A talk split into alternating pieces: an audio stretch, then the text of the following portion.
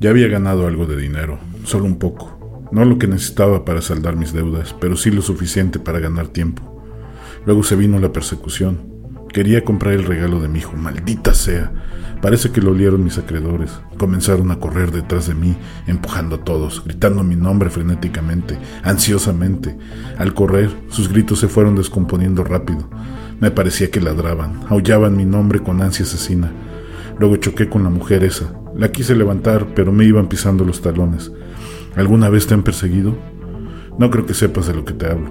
Sientes angustia, sientes miedo el mismo miedo que me hizo endeudarme más para pagar las otras deudas.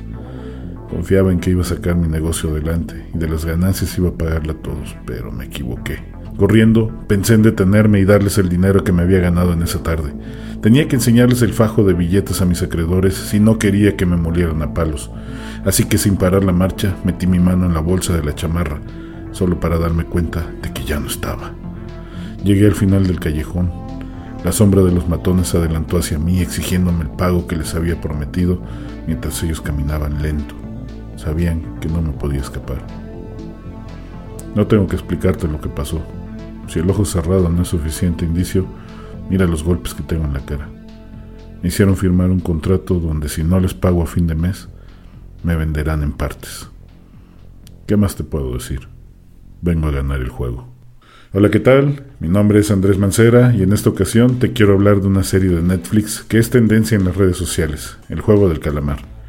Esta serie toca uno de los problemas más agudos que hay en una sociedad hiperconsumista, las deudas personales o empresariales desmedidas que algunos nos hacen perder desde la tranquilidad y el patrimonio hasta la misma vida. Espero que lo que vas a escuchar hoy te dé los tips necesarios para que logres evadir el juego del calamar. Comenzamos. Antes de iniciar, te hago una advertencia de spoiler. Si bien no me voy a centrar a escribir la serie, sí te puedo echar a perder algunas cosas. Así que si no has visto el juego del calamar y aún así quieres escucharme, considera esto como una advertencia. La temática de mi podcast no es sobre películas, ni series, ni nada del cine en general. Yo hablo sobre la quiebra, las emociones que se sienten ante los fracasos y las estrategias para salir de los problemas, que te pueden devenir si te tocan estos reveses en la vida.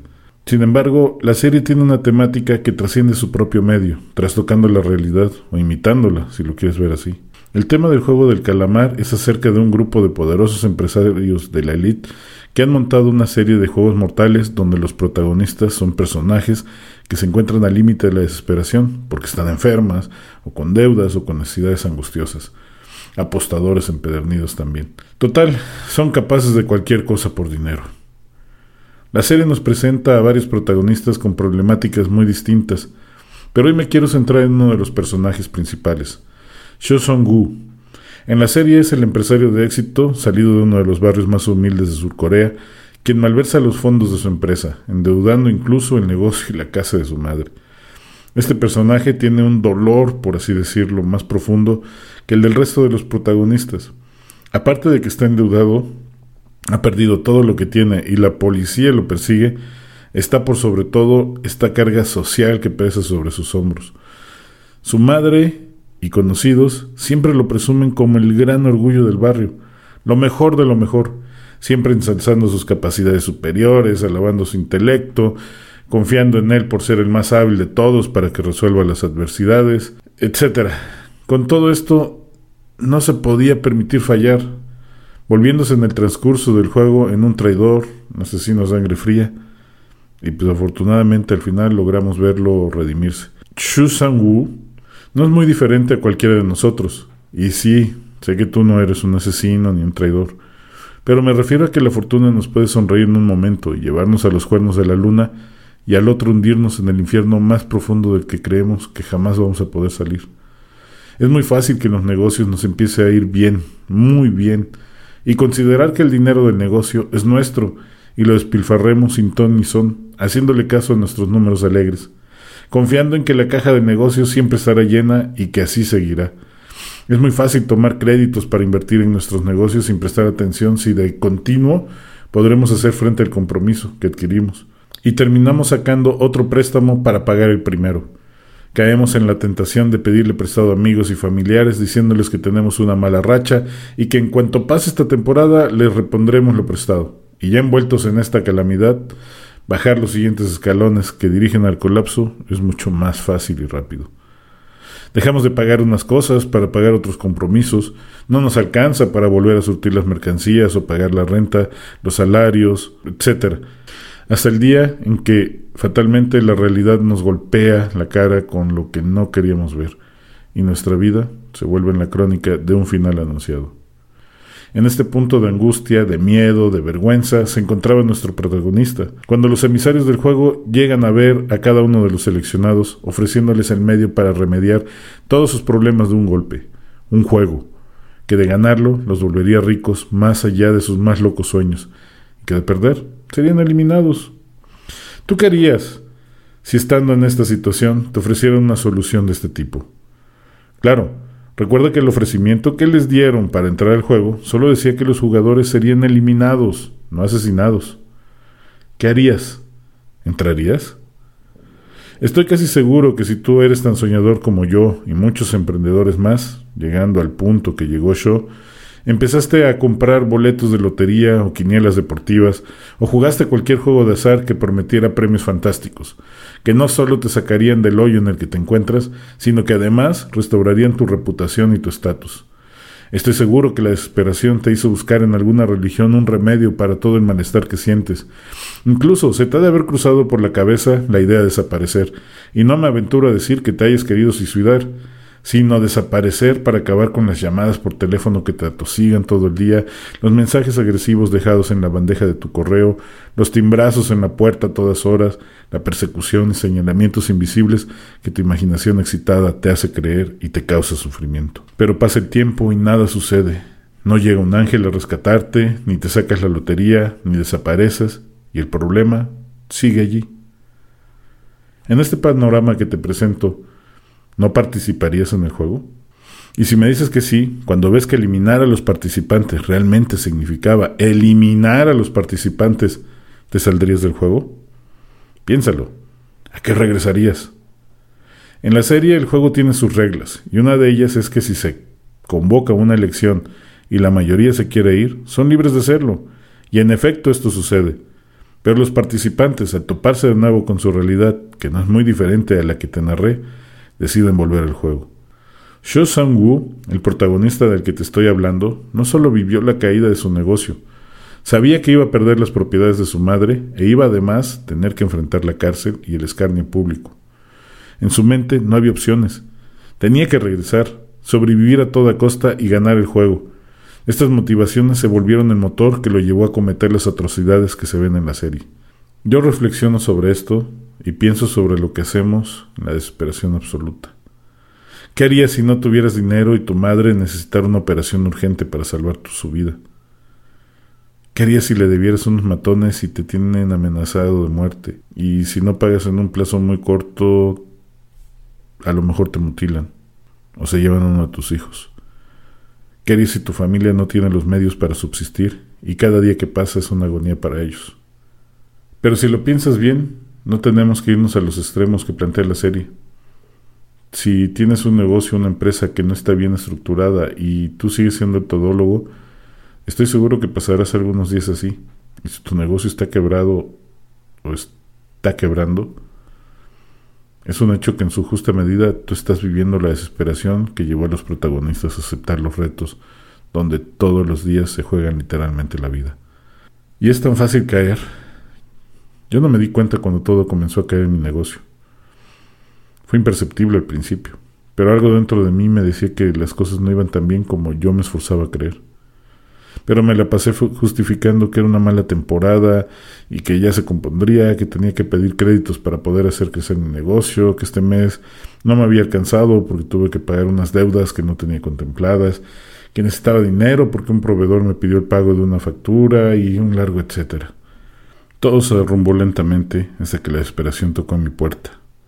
Y no sé si me hubiera quedado en un juego de este tipo después del primer reto, pero de lo que estoy seguro es que si hubiera aceptado la invitación con el afán de ganar el dinero y recuperar todo lo que había yo perdido.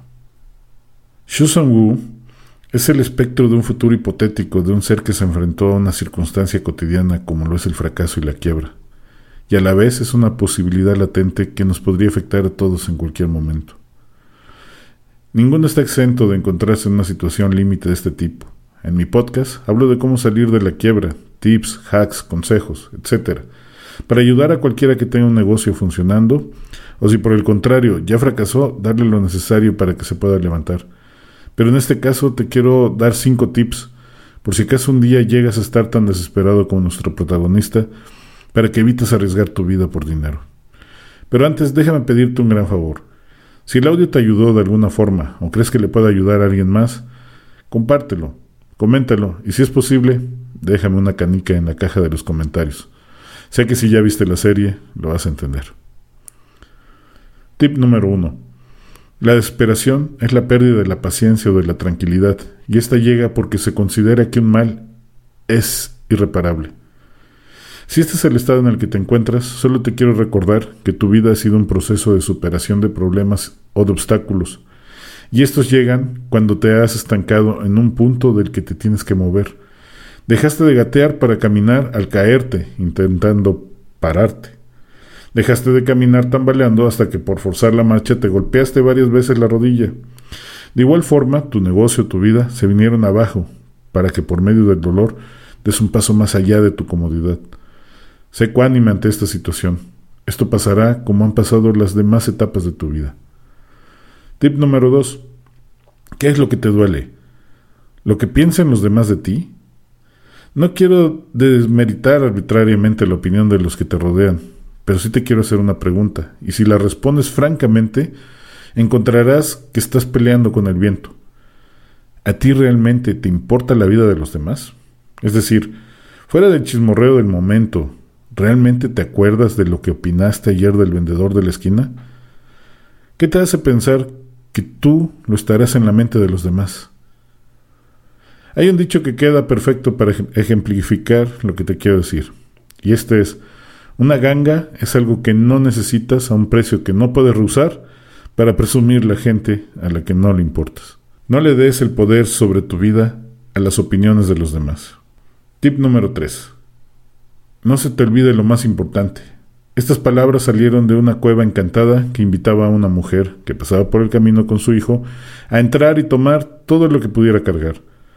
Pero le instaba que no se le olvidara lo más importante. La mujer, al ir al interior de la cueva, vio grandes tesoros, los cuales quiso sacar arrastrando, pero ante su estupor, en el momento en que los ponía en el piso de fuera de la cueva, estos se convertían en arena, Comprendió que solo podía sacar el tesoro cargando en las bolsas de su roído vestido. Así que dejó al niño acostado en un lado de un gran jarrón y se apresuró a colgarse collares llenos de piedras preciosas. Se puso en cada dedo anillos de metales exóticos y sus bolsas las llenó de diamantes y monedas de oro. De pronto, la cueva se comenzó a cerrar, así que la mujer salió corriendo con el cuerpo lleno de joyas preciosas.